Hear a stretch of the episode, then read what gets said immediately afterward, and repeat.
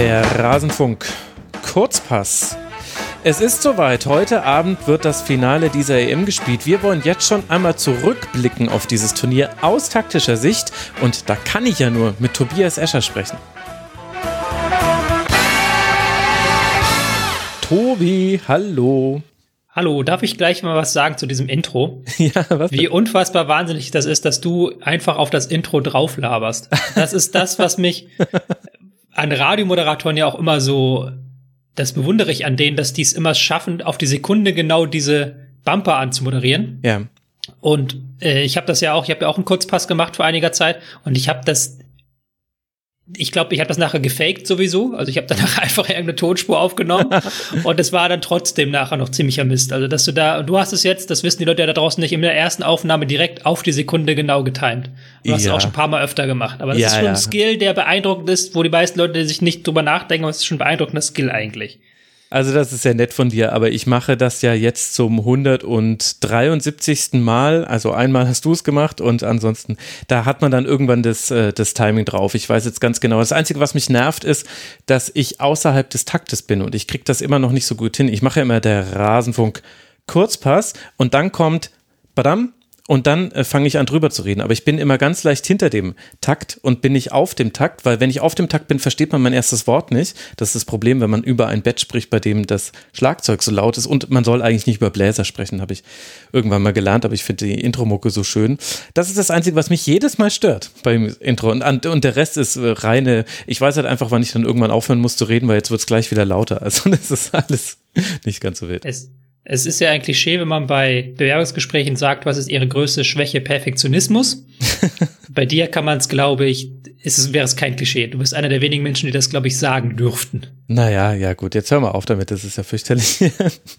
Aber neulich musste ich sogar, also ich überlege mir auch immer überhaupt nicht, was ich sage während des Intros keine Ahnung, das macht man einfach so aus der Hüfte. Aber neulich musste ich tatsächlich nochmal neu starten, weil ich sehr, sehr, sehr müde von der Tschechischen Republik gesprochen habe im Intro und dann noch während des Intros überlegt habe, hm, sagt man das eigentlich noch? Oder sagt man eigentlich Tschechien? Also die Engländer sagen noch Czech Republic und dann war das Intro schon vorbei und dann habe ich zum Gast auch gesagt, ich glaube, ich mache das lieber nochmal. nicht, dass ich hier irgendwas Politisches nicht mitbekommen habe. Und äh, die meinte dann auch, ja, komm, wenn es dir dann besser geht, dann mach doch einfach nochmal nochmal. Also ich hatte auch meinen zweiten Anlauf bei dieser M. Tobi, es ist schön, dass du hier bist und danke nochmal, dass du einen Kurzpass moderiert hast. Hat mir sehr gut gefallen, kam mir auch sehr gut an. Wie war es für dich?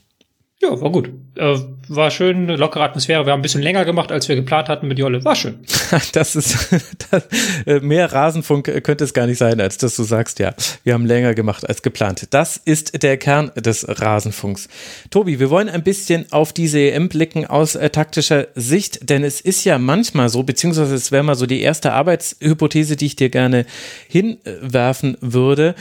Manchmal ist es so, dass Turniere taktische Entwicklungen abbilden, aber eher so symbolisch, also weil sich bestimmte Trends im Vereinsfußball etabliert haben und dann schwappen die auch in Turniere hinein und deshalb kann man eben an Weltmeisterschaften, an Europameisterschaften manchmal so ein bisschen größere Entwicklungen ablesen, obwohl es ja ein bisschen weird ist, weil das Trainieren einer Nationalmannschaft ist eigentlich etwas komplett anderes als das Trainieren einer Vereinsmannschaft.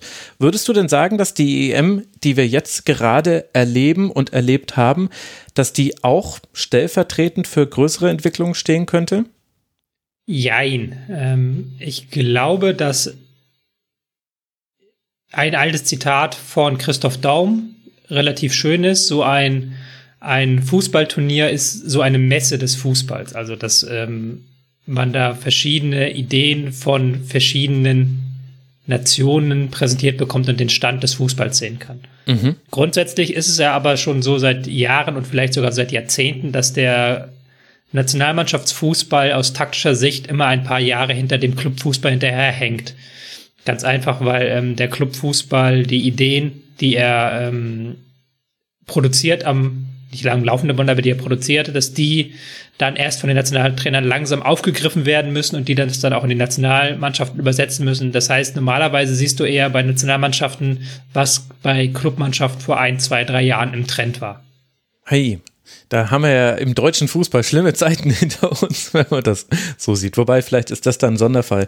Wie ähm, findest du denn diese Europameisterschaft? Ich weiß noch zur Europameisterschaft 2016 waren viele relativ frustriert, weil es ein sehr defensiv orientierter Fußball war. Viele Fünferketten. Wir hatten da dann finde ich auch so zum ersten Mal auf einer größeren Bühne die Kombination aus Fünferkette und drei Sechsern davor. Das war schon ganz schön massiv und es fielen auch wenige Tore. Zur WM hat sich ein bisschen gedreht, aber WMs sind auch ein bisschen wilder immer, einfach aus der Konstellation der Mannschaften, die teilnehmen. Also ist ja klar, dass du in einem Turnier, in dem äh, Panama mit dabei ist, nochmal andere Dinge siehst als bei einer Europameisterschaft, auch wenn sich da jetzt der Charakter auch ein bisschen verändert hat durch die neuen Qualifikationsmodalitäten. Wie empfindest du so die Qualität und wie viel Spaß macht dir diese EM? Ich finde schon, dass die Qualität gestiegen ist, gerade im Vergleich zur letzten EM. Das kann man auch an einer ganz einfachen Zahl, da muss man jetzt gar nicht ins taktische Detail gehen. Ähm, 2016 hatten wir 2,12 Tore pro Spiel. Mhm. Und nun sind wir bei 2,8 Toren pro Spiel im Durchschnitt. Also das ist schon mal deutlich mehr und das zeigt auch, dass wir nicht diesen komplett defensiven Antifußball erleben, wie man es aus der Vergangenheit kennt. Ähm, grundsätzlich hat mir die EM sehr gut gefallen. Also mir hat sie sehr viel Spaß gemacht, der hat sie sehr viel Freude gemacht, weil man gemerkt hat, ja, das, was du gerade angesprochen hast, es gab immer noch viele kleine Nationen, die sich in so einem 5-3-2 verbarrikadiert haben und dann eigentlich nichts nach vorne gemacht haben, sondern wirklich nur dem Gegner das Leben schwer gemacht haben.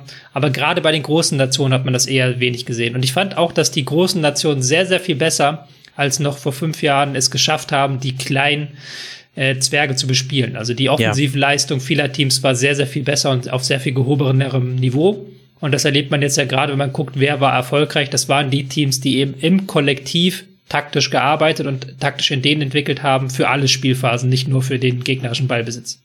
Ja, das war auch so, eine, so ein äh, Gedanke, den ich hatte, dass man den ganzen Favoriten, also denjenigen, die viel Ballbesitz haben, also England, Italien, Belgien, Spanien natürlich äh, sowieso, äh, mhm im Grunde die großen Favoriten, Deutschland auch äh, sehr deutlich im äh, Ballbesitz äh, vorne, die hatten alle auch Spieler mit dabei, die das aus ihren Ligen kennen, wie es eben ist, wenn die Mitte personell einfach so völlig geflutet wird vom Gegner und man eben über, über außen viel kreieren muss. Und dann fand ich es aber auch relativ interessant, wie kreativ und äh, abwechslungsreich da viele Mannschaften sind. Also wenn wir zum Beispiel mal auf Italien blicken, da fand ich äh, das so spannend wie viele Wege die haben, um eben eine Chance herauszuspielen. Und die haben quasi die, die haben das schnelle Vertikalspiel nach Umschaltsituationen, sehr, sehr gefährlich. Sie haben auch gerne mal einen gechippten Ball hinter die Kette, auch gerne gespielt von Bonucci, also aus der letzten Kette über alle hinweg.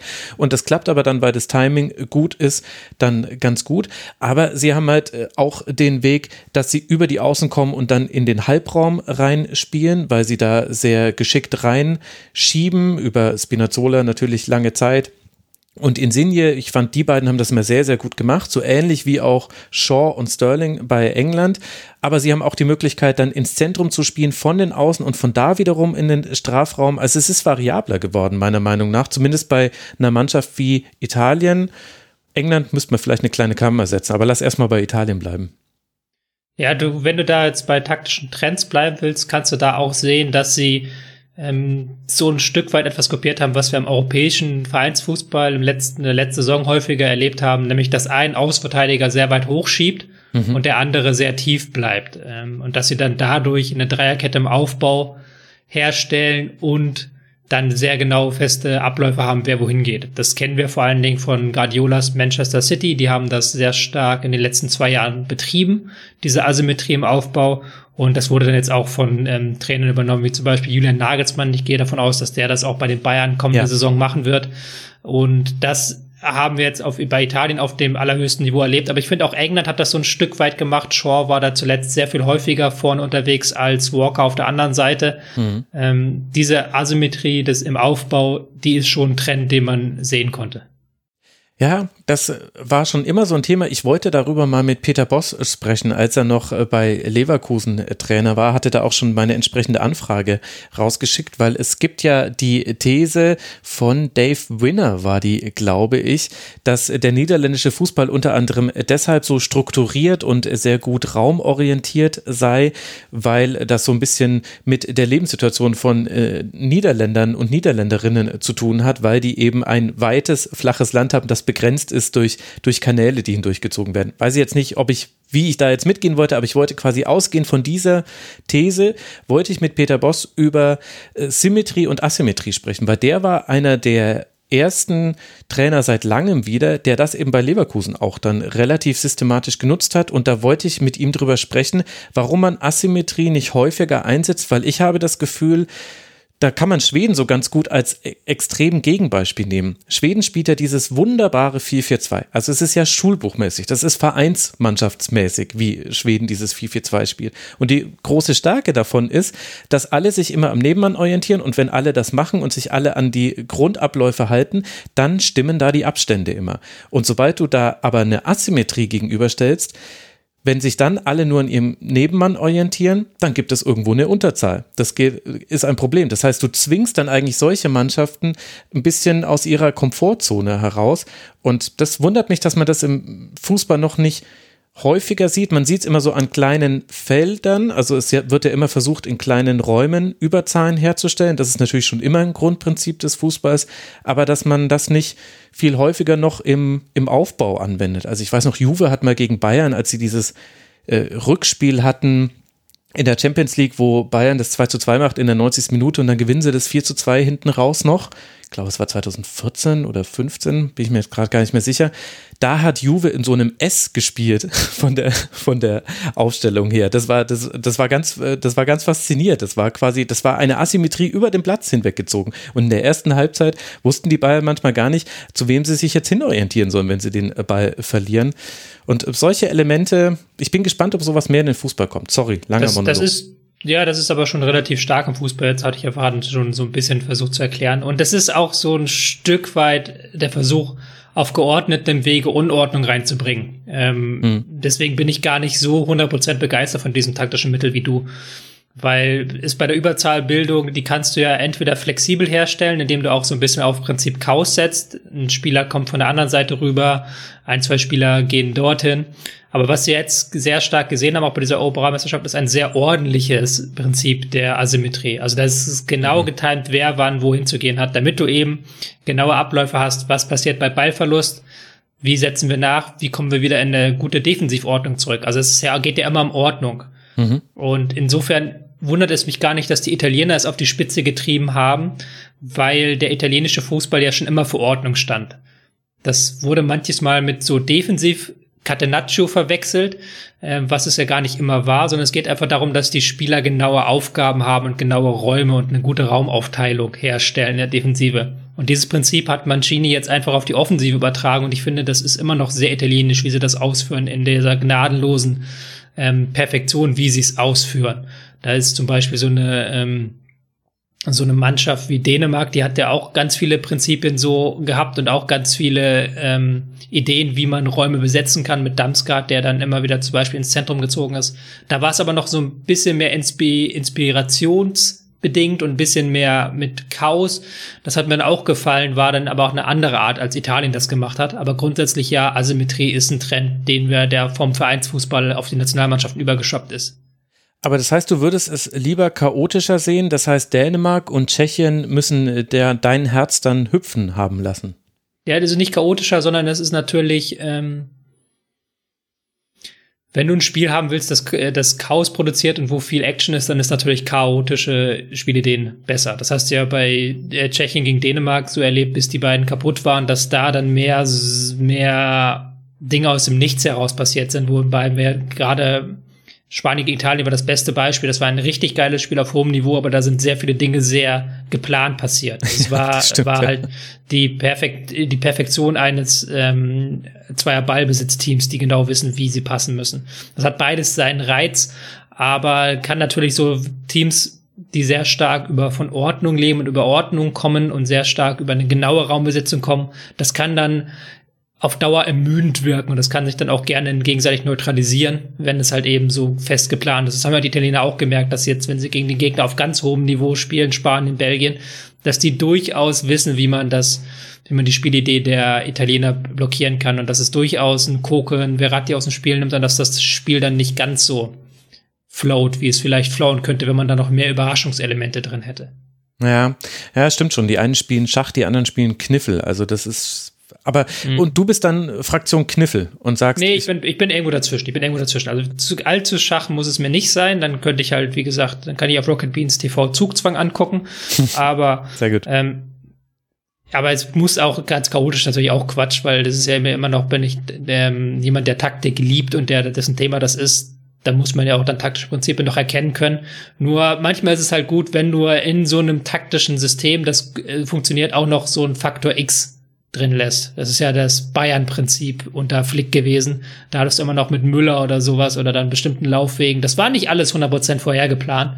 Und da hat man dann eben durch das Chaos Sachen kreieren können, die andere Teams nicht kreieren können. Ja, aber dann lass doch mal bei Tschechien und Dänemark bleiben, die bei, die ja beide so ein bisschen Überraschungsteams dieses äh, Turniers waren. Ja, da kommt natürlich auch der Turnierbaum mit rein und bei Dänemark darf man die Eriksen Szene aus dem allerersten Spiel nicht außer Acht lassen. Aber wie passen die denn für dich so quasi in den Kontext dieses Turniers? Sind die beiden, vielleicht Dänemark noch ein bisschen stärker als Tschechien, auch Ausdruck dafür, dass es ein Turnier war, wo sich die mannschaftlich gut organisierten Teams auch durchgesetzt haben? Also selbst wenn es da natürlich auch chaotische Elemente gibt? Das, das absolut. Also das ist äh, aus Taktiksicht ist das ein Traum gewesen, dieses Turnier, weil jedes Team, das erfolgreich war, war im Kollektiv erfolgreich. Und es gab keine Mannschaft, die sich jenseits des Viertelfinales durchwurschteln konnte. Also alle Halbfinalisten haben sich nicht durchgewurschtelt, sondern hatten eine klare Spielidee. Die kann man nicht immer, muss man nicht immer mögen, aber die hatten jede immer eine klare Spielidee. Da gab es nicht irgendwie, wir bauen auf die individuelle Klasse von Spieler X oder mhm. wir gucken mal im Verlauf des Turniers, wie wir das anpassen, sondern das war ganz klar vor dem Turnier wussten die Mannschaften, wie sie spielen, haben diese Idee verfolgt und sind dann weit gekommen. Und Teams so wie Deutschland oder ähm, ganz besonders Frankreich, Portugal, die sich irgendwie durchwursteln wollten mit individueller Klasse und einem halbwegs stabilen System, die sind komplett auf die Schnauze gefallen, um es mal deutlich zu sagen. Ja. Und du hast wirklich einen Erfolg des Kollektivs erlebt. Wobei Kollektiv jetzt gar nicht heißen soll, dass die gemeinsam ins Kino gehen und vorher den neuseeländischen Tanz da aufführen, sondern dass sämtliche Spieler eine feste Aufgabe im Mannschaftsverbund haben, diese Aufgabe wahrnehmen und dass sich diese einzelnen Teile und diese einzelnen Aufgaben so ergänzen, dass am Ende die Summe größer ist als die einzelnen Teile. Ich möchte bei Frankreich mal einhaken. Also bei Deutschland, da haben wir alle gesehen, was los war und äh, das hat uns auch alle so wenig überrascht, dass hier auch das, der, der Jammer über das Ausscheiden war ja auch für äh, Verhältnisse einer Fußballnation wie Deutschland sehr, sehr leise und sehr, sehr äh, kurz. Das sagt dann auch schon einiges aus. Aber äh, deine Aussage zu Frankreich hat so leisen Widerspruch jetzt bei mir geweckt, denn Frankreich ist ja also zum einen sehr gut organisiert und klar, sie haben auf die Klasse ihrer Einzelspieler gesetzt, aber ich finde, es gab ja schon klare Muster, wie man versucht hat, diese Einzelspieler einzusetzen. Ich würde vielleicht halt einschränkend sagen, dass Frankreich zu wenige dieser Muster hatte. Also wenn der, der Steckpass auf Mbappé, der entweder aus der letzten Kette oder aus der vorletzten gespielt wird, wenn der nicht geklappt hat, dann wurde es schwieriger. Aber würdest du den wirklich so absprechen, dass die offensiv geplante Abläufe hatten? Also jetzt, da muss man auf dem Niveau sagen, jede Mannschaft hat offensiv, offensive Muster. Und auch die Portugiesen hatten ihre Muster und gerade ihre defensiven Muster. Die waren dann halt nicht besonders gut, aber die gab es ja. Aber die Konsequenz, mit der man diese Muster umsetzt und die, ähm, mhm. Idee, diese Muster umzusetzen, egal, auch unabhängig davon, welche Spieler auf dem Feld stehen. Das ist ja das Krasse an Italien gewesen, dass du Muster auch im dritten Gruppenspiel wieder erkannt hast. Ja, stimmt. Wo, ja. mhm. wo praktisch keiner der Stammspieler auf dem Feld stand. Mhm. Und das hast du bei Frankreich, finde ich, nicht ganz so stark gemerkt. Da war dann Griezmann, der sich immer so ein bisschen bewegt hat, irgendwann hier, mal da war. Ähm, Mbappé, klar, sollte hinter die Kette geschickt werden, aber auch das Zusammenspiel mit Benzema war dann nicht top. Und Pogba, der der mit seiner individuellen Klasse sehr, sehr viel da rausgeholt hat. Aber ich hatte, die, mir fehlt da diese große Überschrift über der Mannschaft. Weißt du? Ja. Du kannst bei Italien halt dieses asymmetrische Spielsystem als große Überschrift setzen, bei England Stabilität in allen Spielphasen. Du kannst bei Dänemark diese taktische Flexibilität und diese Umstellung als Überschrift setzen. Du kannst bei Spanien Tiki-Taka als Überschrift setzen. Aber bei Frankreich konntest du halt als Überschrift setzen Stabilität und sehr tolle Einzelakteure. Ja, Pogba und hat diese, eine diese, Idee. Hm. Pogba hat eine Idee und diese, diese, diese Formel, die ja 2016 sehr erfolgreich war und 2018 auch zum Titel geführt hat, nämlich individuelle Klasse plus Stabilität gleich Turniersieg, die ist dieses Mal so überhaupt nicht aufgegangen. Ja, doch, stimmt. Da hast du schon äh, völlig recht. Also äh, vor allem, wenn man sich nochmal überlegt, wie die Chancen herausgespielt wurden äh, von Frankreich, dann war es eben tatsächlich sehr viel, jemand hat eine gute Idee und weniger klare Abläufe. Bevor wir über England sprechen, würde ich dann, glaube ich, ganz gerne, weil sie, du sie auch gerade erwähnt hast, Spanien ansprechen. Spanien ist wirklich ein Faszinosum, finde ich inzwischen. Man hat, ins, man hat komplett vergessen, wo Spanien fußballgeschichtlich herkommt, also wie erfolglos diese Nationalmannschaft lange Zeit war. Und das stand immer schon im Kontrast zum Vereinsfußball, hatte aber auch mit der Art der Vereine zu tun, die den Vereinsfußball dominiert haben, mit Real und Barca, die schon ab sehr, sehr frühen Zeiten ganz eigene Transferstrategien hatten, um das jetzt mal so zu nennen. Das heißt, es war jetzt nicht immer nur auf spanischen Spielern basierend der Vereinserfolg. Die haben jetzt so einen klaren Fußball etabliert, den man seit 2008 sieht und der in seinen Grundzügen immer gleich ist und der aber dann auch die eigentlich auch die immer gleichen Probleme hat. Weshalb vielleicht auch die Stürmerfrage so laut und schrill in Spanien diskutiert wurde, weil die das halt schon kennen. Das ist, als, als würdest du, ja, in, in Deutschland könntest du wahrscheinlich eine ähnliche Debatte jetzt dann in drei Jahren aufmachen, weil da wird es auch immer noch keinen klaren und überragenden Neuner geben und da werden auch alle ganz, ganz aufgeregt sein, wenn da irgendjemand spielt, den sie nur so halb gut finden. Spanien hat diese Grundtugenden. Spanien hatte jetzt auch wieder wahnsinnig viel Ballbesitz. Also es waren 67 Prozent pro Spiel. Man hatte fast eine 90-prozentige Passquote und man hat sich aber auch eine unglaubliche Menge an Schüssen herausgespielt. Die meisten des Turniers pro Spiel gesehen, 19 Stück und dann war eben das Problem die Chancenverwertung. Und Spanien hatte aber auch diese Phasen, und äh, das äh, gab es in vielen Spielen bei, bei Spanien, vor allem Achtelfinale und Viertelfinale, in denen das ver verloren ging. Also gegen Kroatien. Man führt 3 zu 1 und kassiert noch die zwei Tore zum 3 zu 3 gegen die Schweiz. Du führst 1 zu 0 ab der achten Minute und äh, kassierst noch das 1 zu 1 und wackelst eigentlich sogar noch in manchen Phasen des Spiels. Wie würdest du erklären, mit Blick auf dieses Turnier, dass Spanien, obwohl es quasi immer über 80 Prozent des Spiels oder 90 Prozent des Spiels ganz klar das geschafft hat, was man hat, nämlich totale Dominanz mit Ball am Fuß, der Gegner läuft die ganze Zeit hinterher und dann gibt es Chance um Chance um Chance und über die Qualität der Chancen kann man vielleicht manchmal reden, aber das ist erstmal so der Modus, dass Spanien das nicht das geschafft hat, in vielen Spielen über 90 Prozent der Zeit abzuliefern. Ich würde schon sagen, dass wenn du es aufs ganze Turnier betrachtest, dass es dann schon 90 Prozent der Zeit waren. Also gegen Italien waren es 100 Prozent, gegen Schweiz und ähm, gegen Kroatien waren es 90 Prozent oder 80 Prozent und in den Gruppenspielen war es eigentlich auch immer dominant. Mhm. Ähm, und das ist, das muss man nochmal unterstreichen, dass sie diese Philosophie aus dem Ärmel schütteln mittlerweile. Also, dass sie, selbst wenn sie es gar nicht darauf anlegen, ähm, Ballbesitz Fußball zu spielen, wenn eigentlich Enrique immer wieder sagt, ich nominiere extra keine Spieler von, ähm, nicht so viele Spieler von Barcelona und Madrid, weil ich einen neuen Stil prägen möchte, einen vertikaleren Stil dass sie dann trotzdem immer noch da Pass um Pass im Mittelfeld jagen können. Und das ist halt eine Philosophie, die von der U16 an verfolgt wird. Und wenn die Spieler in die Nationalmannschaft kommen, wissen sie, dass sie bestimmte Pässe spielen können müssen und mhm. auch bestimmte Pässe spielen werden. Das ist erstmal das Krasse. Und ja, ich fand eigentlich nur, diesen Kontrollverlust gab es so richtig nur in diesem Kroatien-Spiel, wo sie dann plötzlich gar keinen Ballbesitz mehr hatten, weil sie mit der Umstellung der Kroaten nicht klargekommen sind. Aber auch gegen die Schweiz waren das ja auch eher individuelle Fehler. Mhm. Und da würde ich, glaube ich, noch den, den Zusatz machen, warum das nicht so erfolgreich ist, wie es 2008 bis 2012 war, weil es an beiden Enden des Platzes fehlt. Also du hast ja gerade schon die Torjägerfrage angesprochen. Mhm. Äh, David Villa hat ja diese ganz große Mannschaft da sehr stark getragen. Gerade 2010 war der unglaublich wichtig.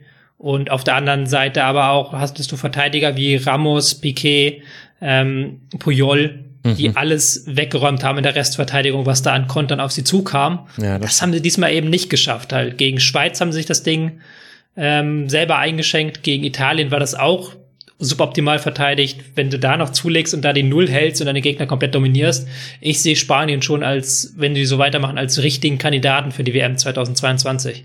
Hm.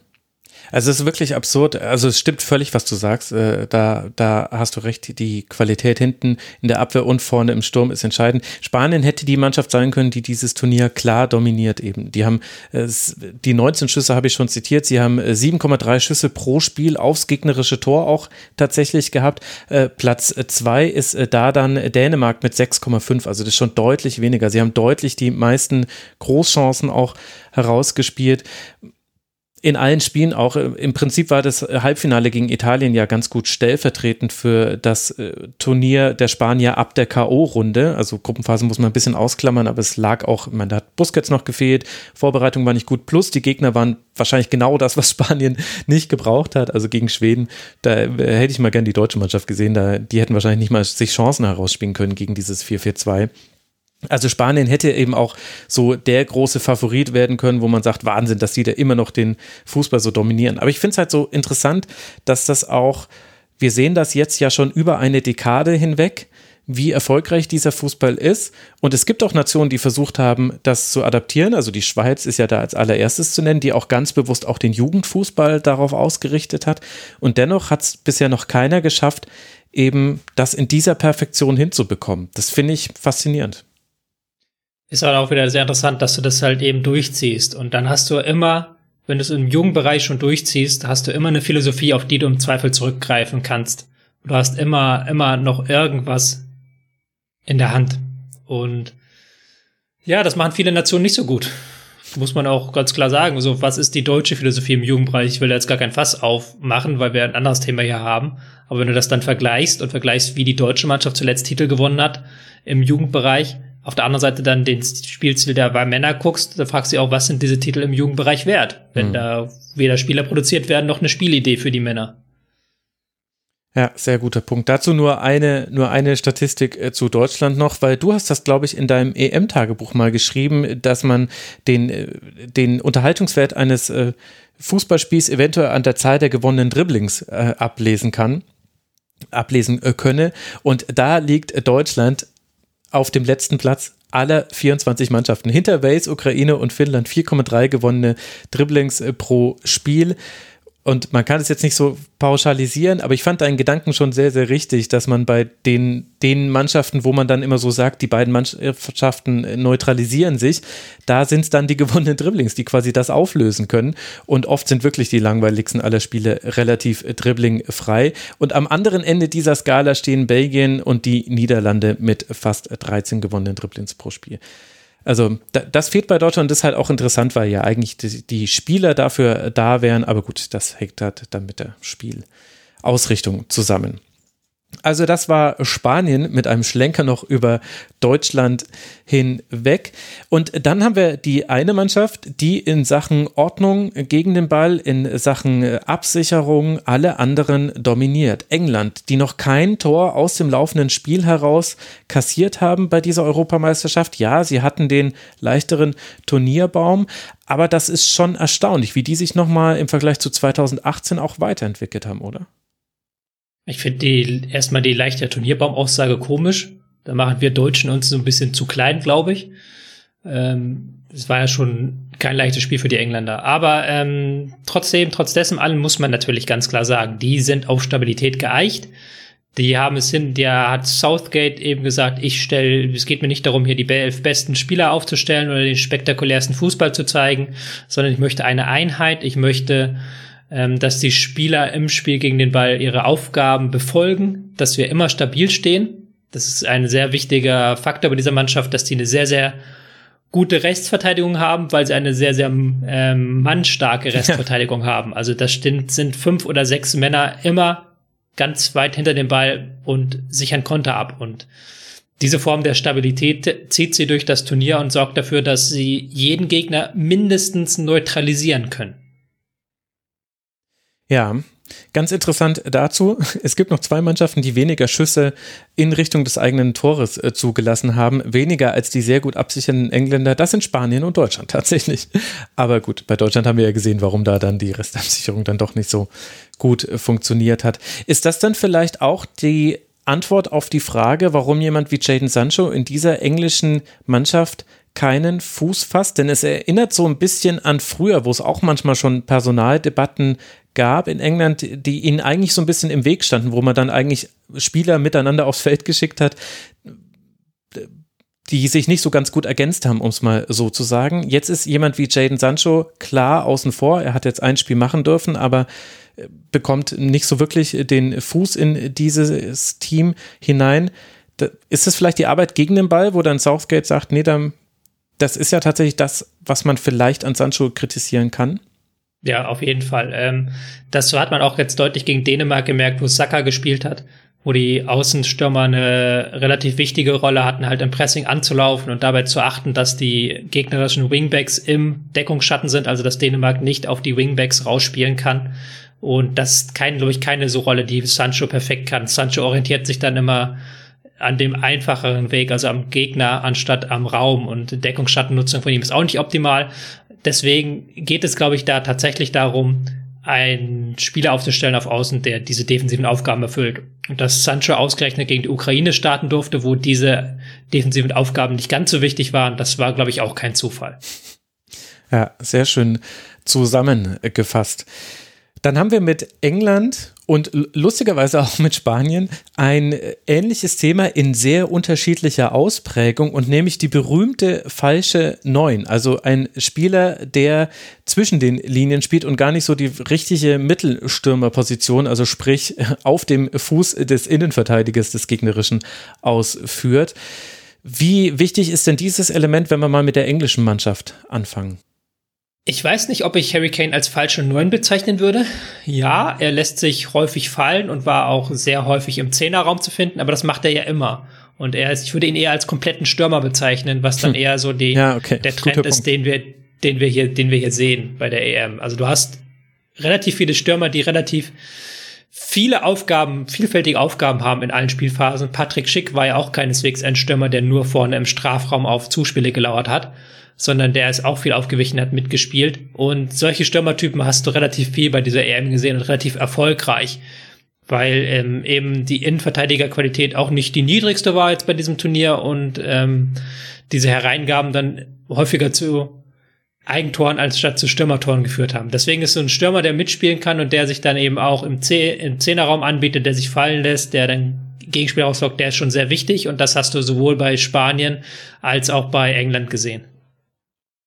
Ja, guter Punkt. Ich meine, das ist ja auch das, was Robert Lewandowski bei Bayern und auch jetzt bei Polen äh, ganz gut gemacht hat. Und ja, da kann man vielleicht so eine Trennlinie abziehen. Also bei Spanien hängt es dann von der Aufstellung ab. Also wenn Morata spielt oder Moreno, wobei ich da Morata stärker finde, dann hast du dieses klare Mittelstürmer-Element. Ich wollte jetzt so ein bisschen die Trennlinie machen, habe ich vielleicht auch ein bisschen falsch anmoderiert, dass wir eben Mannschaften haben wie England, äh, Polen, finde ich, kann man dazu rechnen, Tschechien kann man dazu rechnen und Belgien mit Abstrichen auch. Also Lukaku, der lässt sich jetzt nicht auf den Flügel rausfallen, aber er ist schon auch sehr wichtig als Anspielstation mit dem Rücken zum gegnerischen Tor und macht es aber nicht so wie so ein klassischer Wandspieler, sondern dreht sich auch gerne mal um den Spieler herum. Das sind Mannschaften, die quasi über die Stürmerposition, über die Mittelstürmerposition der Anspielstation jenseits äh, des äh, Strafraums auch schaffen können und aber trotzdem einen klaren Stürmertypus haben, der dann auch danach in den Strafraum geht und dann da auch seine wichtigste Torgefahr hat. Also alle Spieler, die wir jetzt genannt haben, die erziehen ja dann ihre Tore in der Regel im Strafraum und haben das dann auch an irgendeiner Stelle im Turnier gemacht. Und dann haben wir aber Mannschaften wie zum Beispiel Spanien in der Aufstellung gegen war das gegen Italien, wo sie, genau, da sind sie ja quasi äh, mit einem 1,60-Sturm, also gefühlt jetzt äh, ins Spiel hineingegangen. Oder eben auch Deutschland, die eben nicht diesen Spielertypus haben und dann eher ja, also ein, ein Timo Werner ist für mich kein klassischer Mittelstürmer zum Beispiel und ein Serge Gnabry ist sicherlich auch nicht. Und die das dann eben anders aufzulösen versuchen. Sieht man da den klaren Trend, dass die Variante mit dem Mittelstürmer, der auch von der Physis her sich gegen Innenverteidiger durchsetzen kann, vielleicht auch mal in der Luft, dass die überlegen ist aktuell gegenüber der anderen? Das würde ich nicht behaupten. Ähm, das ist natürlich ein wichtiges Element, das du brauchst und das auch ähm, viele Teams haben. Also wenn du einen kompletten Stürmer hast, dann wär's ja blöd, den nicht aufzustellen. Und ein Harry Kane ist halt einer der besten Stürmer der Welt, Robert Lewandowski genauso. Ähm, die können das aus dem FF. Aber andererseits ist das ja auch das Schöne, finde ich, vom Nationalmannschaftsfußball, dass das eben nicht ein, äh, ich backe mir eine Mannschaft Wettbewerb ist, dass du halt nicht beim Verein dann einfach ein paar Millionen in die Hand nehmen und dir einen Spieler kaufen kannst, sondern dass du das nehmen musst, was du hast und daraus was basteln musst. Und dann auch offen, jede Mannschaft hat offensichtliche Schwachstellen. Und die Frage ist, wie kaschiert man die Schwachstellen? Und ich glaube, jede Mannschaft hätte gerne einen Mittelstürmer, aber es hat einfach nicht jede Nation einen Mittelstürmer auf hohem Niveau. Das siehst du ja in Deutschland. Mhm. Und Deutschland zum Beispiel ist es nicht gelungen, da drum herum zu basteln. Ich finde, Spanien ist das schon ganz gut gelungen, drum herum zu basteln. Und ich finde auch, ähm, dass Harry Kane sich häufig fallen lässt, das hat England sehr gut in das Gesamtkunstwerk ähm, des Angriffsspiels eingebunden, dass ähm, Harry Kane dann eben die Pässe spielt auf Sterling oder den jeweils anderen Außenstürmer. Das haben sie sehr, sehr gut da eingebunden. Und darum geht es ja, dass du das nimmst, was du hast und es dann einbindest. Und das ist nochmal der ganz große Unterschied zum Vereinsfußball, wo du dann eher von Trends sprechen kannst, weil die Vereine diese Trends natürlich auch aktiv mit Geld befeuern. Ja, ja, guter, sehr guter Punkt. Ich habe noch eine Beobachtung, die ich dir gerne zum Fraß vorwerfen würde. Und zwar, man kennt ja meine Meinung zu Flanken, die ist nicht immer die beste, aber das hängt vor allem damit zusammen, dass oft die Voraussetzungen für eine erfolgreiche Flanke im Moment, in dem die Flanke geschlagen wird, nicht vorhanden sind. Zumindest ist es in der Bundesliga oft nicht so. Und ich habe das Gefühl, wir erleben gerade ein, einen leichten Shift, das ist jetzt nicht irgendwie eine Trendumkehr, aber schon eine Tendenz dazu, dass die Strafraumbesetzung wieder deutlich besser wird. Hast du das auch so wahrgenommen? Ja, also das ähm, erleben wir. Wir erleben weniger ähm, einfache Flaggen, sage ich mal so. Mhm. Also diese, diese statischen Flaggen, dass man sich an einem Flügel festspielt und dann ähm, aus dem den Ball zurück in den Rückraum spielt und dann schlägt der Spieler eine Flanke in den Strafraum, die relativ leicht zu verteidigen ist. Das erleben wir seltener, weil wir sehr viel mehr Verlagerung erleben. Das war, glaube ich, auch noch so ein Trend, über den wir gleich sprechen müssen. Mhm. Ähm, aber was, was vor allen Dingen noch beachtet werden sollte, ist, dass die Mannschaften im Strafraum sehr, sehr viel mehr Spieler reinbringen. Und das hat man, glaube ich, an Tschechien sehr stark gemerkt, dass die sehr viel gearbeitet haben mit nachstoßenden Mittelfeldspielern und dann plötzlich vier, fünf Mann im ja. Strafraum hatten. Oh ja, bei denen war es wunderbar.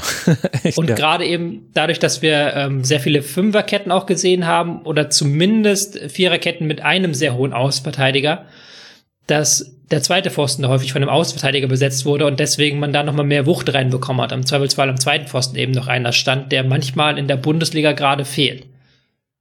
Ja, also dann hast du das auch gesehen mit der guten Strafraumbesetzung. Ich fand das auch interessant, dass das auch diejenigen Mannschaften geschafft haben, ihre Flanken an den Mann zu bringen, bei dem man vorher schon genau sagen konnte, naja, da wird es die eine oder andere Flanke geben. Also wenn man sich einfach nur mal anguckt, die angekommenen Flanken pro Spiel, dann sind auf den ersten drei Plätzen, glaube ich, Mannschaften, mit denen man jetzt gar nicht gerechnet hätte. Polen, da kommt sicherlich das letzte Spiel mit rein, da haben sie, glaube ich, 50 Flanken geschlagen. Okay, da waren dann auch ein paar angekommene mit dabei.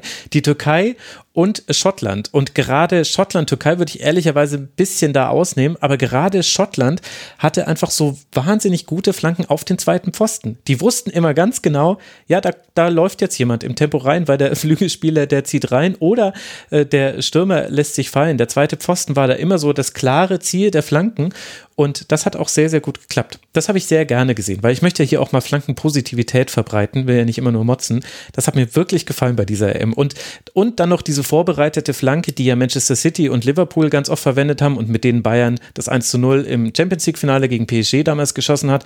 Diese Flanke nach einem Rückpass, also Rückpass jetzt im Sinne der Richtung, vom Flügelspieler in den Halbraum und dann bewegt sich ja die ganze Verteidigung raus. Das heißt, wenn du eine gut getimte gegenläufige Bewegung machst, stehst du alleine hinter der Kette. Äh, Im PSG-Fall hat Kimmich dann eben auf Coman geflankt. Die hat man auch bei vielen Mannschaften gesehen. Und die, auf diese Flanke also, stehe ich total.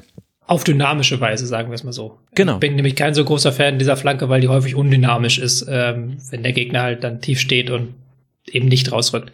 Aber äh, was ich halt noch betonen möchte, sind halt Spielverlagerungen tatsächlich. Ja. Weil ist wir ja das, klar, ist ja dein Thema. Haha. ähm, weil wir das ganz, ganz häufig gesehen haben, in ganz vielen Spielideen von Mannschaften, dass sie eben auf einer Seite überladen und dann das Spiel mit einem richtig weiten Ball auf die gegenüberliegende Seite öffnen. Oder eine Flanke auf den zweiten Pfosten schlagen. Das war ja Deutschlands ganzes Erfolgsrezept gegen Portugal. ja. ähm, hat aber, haben aber auch andere Mannschaften. Italien macht das auch sehr, sehr stark mit diesen Bällen raus auf Chiesa. Und das ist, glaube ich, nochmal ein, ein sehr wichtiger Trend, um eben diese engen Abwehr reinzuknacken, um auch dieses 5-3-2 zu knacken, was sehr anfällig ist gegen Spielverlagerung, weil natürlich das Mittelfeld, das Dreier-Mittelfeld eindrücken muss und dann ist der gegen, die gegenüberliegende Seite frei. Und ähm, wir haben jetzt Spieler, die sind technisch auf dem Niveau, dass selbst bei einer Mannschaft wie Schottland halt ein Robertson dabei ist, dass diese Verlagerung einfach so gut wie immer ankommen. Dass du da kaum mehr Spielverlagerungen hast, die ins Ausgehen oder schlecht gespielt werden, sondern das technische Niveau ist so hoch, dass du diese Spielverlagerung wirklich als aktives Element in einem taktischen Plan einsetzen kannst. Und das haben auch sehr viele Nationen getan bei dieser EM. Hast du das auch beobachtet, dass diese Spielverlagerung dann oft gar nicht mehr vom Flügelspieler von der einen Seite auf die andere geschlagen wird, wo der Ball auch sehr lange in der Luft ist, sondern oft, oft von jemandem, der eingerückt ist? Also kann dann auch der Flügelspieler sein, aber ich hatte das Gefühl, dass sich das noch so ein bisschen verändert hat, dass diese Verlagerungen jetzt eher so aus dem Halbraum herausgespielt werden, wo der Passweg dann noch kürzer ist und wo du vor allem manchmal die sogar flach oder halb flach spielen kannst. Du musst sie dann gar nicht über einen Pulk an Menschen hinweg spielen. Ja, das ist natürlich dann nochmal dynamischer und wenn du natürlich Spieler wie Verratti im Halbraum hast, die das perfekt spielen können, dann ist das natürlich eine richtig, richtig große Waffe. Mhm. Und was mir aufgefallen ist, ich weiß nicht, ob das jetzt nur subjektives Empfinden ist, weil ich gucke halt inzwischen Fußball auch komplett anders, als ich es noch vor fünf Jahren äh, gesehen habe. Deswegen muss man das ja noch einpreisen. Aber ich habe das, hatte viele Aktionen habe ich jetzt im Kopf, bei denen der Spieler der diese Verlagerung empfangen hat, einen sehr, sehr guten ersten Kontakt hatte. Sehr gut zielgerichtet sofort in die, also es kommt wahrscheinlich dann auch aus der Gewohnheit der Ligen her, aber das sieht man jetzt viel häufiger, dass mit der Brust äh, dann direkt Ball so vorgelegt wird, dass sie dann schon sehr gutes Tempo haben und dann macht es halt noch schwieriger, der gegnerischen Mannschaft darauf zu reagieren. Genau, das ist ja bei der Technik eingepreist, dass wir ja nicht nur von der Passtechnik des ähm, Passspielers reden, sondern auch von der Technik des Passempfängers. Und das technische Niveau im Fußball ist so ungemein gestiegen in den letzten zehn Jahren. Das fällt einem natürlich nicht auf, wenn man dabei ist und wenn man das live sieht, aber das, das Bälle, es fällt heute auf, wenn ein Spieler eine Spielverlagerung zu doll schlägt oder zu ja, weit stimmt, schlägt. Ja. Das, das sticht heute raus und das war, war vor zehn Jahren nicht der Fall. Da war das, da war eher die angekommene Spielverlagerung ein Grund zu jubeln. ja, ja, sehr guter Punkt. Das stimmt. Da könnt ihr euch nochmal, oh, da kann man sich auch EM 96 ganz gut angucken. Da kann ich mich an einige erinnern und ich glaube, ich habe bei, als ich die WM 1990 habe ich mal ein paar Spiele nachgeguckt. Äh, da war das auch so, dass ich mir dachte, hei, hei, hei, wie die damals noch ins Seiten ausgeprügelt haben. Das war wirklich kaum zu ertragen. Wir haben einen Aspekt äh, des äh, Spiels äh, noch nicht so wirklich thematisiert, der in der Vergangenheit sehr wichtig war, nämlich Pressing und Gegenpressing. Wie haben dir denn da die Mannschaften gefallen und gab es da welche, die es deiner Meinung nach besonders gut gemacht haben? Da haben mir die Mannschaften größtenteils sehr gut gefallen weil ich da auch noch äh, der falschen Annahme unterlag, dass die wenigsten Teams eben so ein hohes Pressing spielen werden und, und, weil sie eben in diesen Turnieren nicht genug Zeit haben, das einzutrainieren und weil sie dann eher auf Stabilität setzen. Mhm. Aber jetzt hast du im Halbfinale wieder vier Teams gehabt, die das Zwei von denen haben das nicht durchgehend gemacht, Dänemark und England. Italien und Spanien haben das schon sehr häufig versucht, den Gegner früh anzulaufen und dann auch ähm, dem Gegner in die Richtung des Spiels aufzudrängen. Und das fand mich schon sehr beeindruckt, wie, wie gut das war. Und beim Thema Gegenpressing sind wir natürlich auch wieder beim Thema Organisation. Weil für das Gegenpressing ist natürlich entscheidend, dass du im Moment des Ballverlustes so gut gestaffelt stehst, dass du sofort nachsetzen kannst, dass du sofort den Ballführenden zu einer Aktion zwingen kannst, dass du sofort den Passempfänger wieder pressen kannst. Und da hilft es natürlich ungemein, wenn du wie Spanien oder Italien eine so gute offensive Raumbesetzung hast, dass du direkt wieder ins Gegenpressing kommst. Mhm. Es gibt auf theanalyst.com ein paar Statistiken, die man sonst nirgendwo findet. Da gibt es unter anderem die High Turnovers. Das heißt, man äh, be bekommt den Ball, den Ball innerhalb von 40 Metern äh, zum gegnerischen Tor, also weniger als 40 Meter oder 40 Meter. Und da führt Dänemark mit 56 High Turnovers an, dann Spanien 54. Die Niederlande haben das auch sehr gut gemacht mit 53. Da würde ich allerdings noch die Einschränkung machen, dass da, glaube ich, auch viel aus der Gruppenphase heraus äh. Italien 51, Tschechien 43, Portugal 41, England 39. An der Zahl selber muss man sich jetzt nicht aufhängen, aber es deutet schon darauf hin, wer das ganz gut gemacht hat. Und Portugal zum Beispiel hätte ich in dieser Liste jetzt gar nicht erwartet. Ich weiß nicht, wie viel da aus dem Ungarn-Spiel ist, wo man tatsächlich auch einen sehr weit rausgeschoben hat und wo man auch einen klaren Ballbesitz hatte und deswegen auch immer in der Position war. Also man hat den tiefen Ballbesitz, deswegen war man auch in der Position, da dann im Gegenpressing den Ball zu gewinnen. Aber es ist schon interessant. Ich hätte das nämlich auch gedacht, dass das weniger gut sein wird bei dieser EM. bei Portugal muss man sagen, ich habe das Spiel gegen Frankreich nicht gesehen, aber gegen Ungarn und gegen Belgien war es ja so, dass der Gegner sehr tief stand. Mhm. Über weite Strecken des Spiels. Und dann hast du natürlich auch eher eine Balleroberung weit vorne, die dir aber nichts nützt, weil der Gegner ja schon tief steht. Also nein, es ist ja, ist ja so. Ja, Deswegen ja, bin ich immer von diesem, äh, ist ein interessanter Wert, aber in immer dieser, mit so einem, ähm, zufällig gewählten oder äh, willkürlich gewählten Meter wert, also 40 Meter, dann ist natürlich schwierig, diese Zahl so ernst zu nehmen, weil es kommt ja natürlich auch mal darauf an, wie viele Gegner sind bereits überspielt im Moment der Balleroberung. Ja, ja, wobei, ich weiß es gar nicht. Also erstmal ist es ja so, dass du den Ball von deinem eigenen Tor weghältst. Aber es ist halt eher, würde, ich würde eher die Einschränkung machen, das ist halt wie eigentlich fast jede Statistik im Fußball. Wenn du die Spiele nicht gesehen hast, dann hilft dir die Statistik auch nicht, weil die St Statistik ganz, kann dich ganz fürchterlich übers Ohr hauen und die Statistik kann aber auch etwas bestätigen, was man im Spiel gesehen hat. Und deswegen, deswegen hatte ich auch diese Ungarn-Einschränkung gemacht. Da kommen wahrscheinlich viele von diesen High-Turnovers her. deswegen. Aber Dänemark äh, steht da definitiv zurecht. Spanien auf jeden jeden Fall auch, hast du ja auch selber so genannt. Bevor wir zum Schluss kommen, Tobi, gab es irgendeine Mannschaft, die dich besonders überrascht hat, die dir besonders viel Freude gemacht hat? Hast du vielleicht irgendwas entdeckt, wo du sagst, ha, das hat noch niemand äh, gecheckt, aber das wird jetzt den Fußball auf die nächsten Jahrzehnte hinweg prägen und ich, Tobi Escher, habe es gesehen? Nee, tatsächlich nicht. Also da ist es nicht so. Das ist, das ist auch der EM der falsche Ort für. Haben wir anfangs schon ein, angesprochen. Da ist die Trainingszeit nicht groß genug, dass jetzt plötzlich auf diesem Niveau auf einer EM die neue krasse Idee rauskommt. Und mhm. ansonsten bin ich halt sehr froh mit diesem Turnier, weil die Mannschaften, die, die mir gefallen haben, wo ich sagen muss, das ist meine Idee von Fußball, meine Idee von Kollekt Fußball als Mannschaftssport, als kollektiver Sport, diese Mannschaften haben alle ins Halbfinale oder ins Viertelfinale geschafft und hatten alle den Erfolg und die große Bühne bekommen, die sie verdient hatten. Mhm. Und deswegen hat mir das Turnier sehr, sehr gut gefallen, weil sich eben niemand durchgewurscht hat, niemand so, oh, wie ist der jetzt im Halbfinale und oh, will ich das Halbfinale sehen, sondern auf hohem Niveau Fußball zelebriert wurde und die Mannschaften am Ende sich durchgesetzt haben, die die bessere Spielidee hatten. Das hat mir sehr, sehr stark zugesagt. Mhm würde ich voll mit einstimmen. Es gibt vielleicht so zwei kleine Felder, wo ich zumindest darauf hoffe, dass dieses Turnier so ein Zwischenschritt ist auf einer weiteren Professionalisierung. Das eine sind Einwürfe. Ich finde, man hat wieder deutlich gesehen, welche Mannschaft Einwürfe systematisch ausführt, zumindest die offensiven Einwürfe. Defensiv finde ich jetzt, ist es oft nicht ganz so wichtig, je nachdem, wie der Gegner zustellt. Aber offensiv, also zum Beispiel England hatte zwei Riesenchancen, die aus Einwürfen äh, resultiert sind, beide vom rechten Flügel, beide waren exakt gleich. Es war, es war genau die gleiche Bewegung, mit denen sie sich freigespielt hat. Frankreich hat so das Tor gegen Deutschland herausgespielt, war auch ganz ähnlich. Also du kannst beim Einwurf ja auch nutzen, dass du weißt, jetzt ziehen sich alle auf diesen Flügel hin. Du kannst die Verlagerung vorbereiten.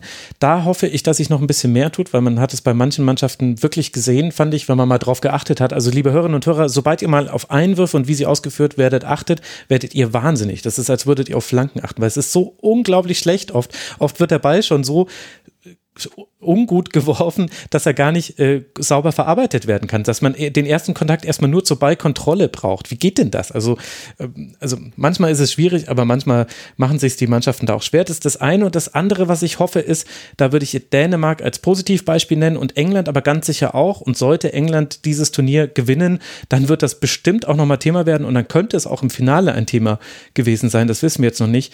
Die Vorbereitung von Standardsituationen ich finde, da hast du auch einen deutlichen Unterschied gesehen zwischen Mannschaften, die da verschiedene Varianten haben, und zwar mehr als zwei, sondern einen ganzen Pulk davon, die ganz bewusst auch Schwächen der gegnerischen Abwehr versuchen zu attackieren. Das ist auch was, was ich mir ehrlicherweise für England gegen Italien eigentlich erwarte, weil da Italien von der Größe der Spieler her ein paar Probleme bekommen könnte.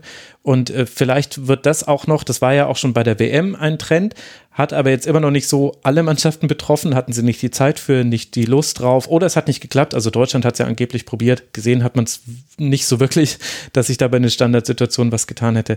Ich hoffe, dass das so Elemente sind, wo sich der Fußball in den nächsten Jahren weiterentwickelt und dass wir dann, wenn wir in zehn Jahren sprechen, Tobi, werden wir sagen, boah, weißt du noch damals die Ecken, die Deutschland 2021 geschlagen hat, das war ja Wahnsinn.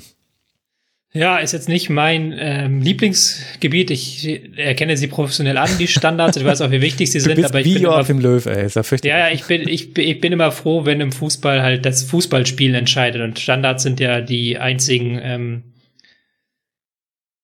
Situation, die, die technisch, ich weiß gar nicht, wie man das auf Deutsch oder wie man das äh, überhaupt ausdrückt, die, die, die halt nicht in diesem Fluss des Fußballspiels sind und die nicht zu dem sind, was mich am Fußballspiel reizt, nämlich dass es eben ein, äh, ein Spiel der unendlichen Möglichkeiten ist und beim Standard ist das sehr konden kondensiert und aber das muss man auch ganz klar sagen, im Finale stehen mit England und Italien zwei Teams, die das sehr gut genutzt haben ich finde auch Italien ist sehr gut bei Standards. Die haben da sehr viele Varianten. Ja, ich finde die sogar einen Ticken besser als England, weil Englands Variante eigentlich sehr häufig war, Maguire irgendwie frei zu blocken oder frei zu bekommen. Stimmt, ja. Und da hat mich dann eher gewundert, wie viele darauf reingefallen sind.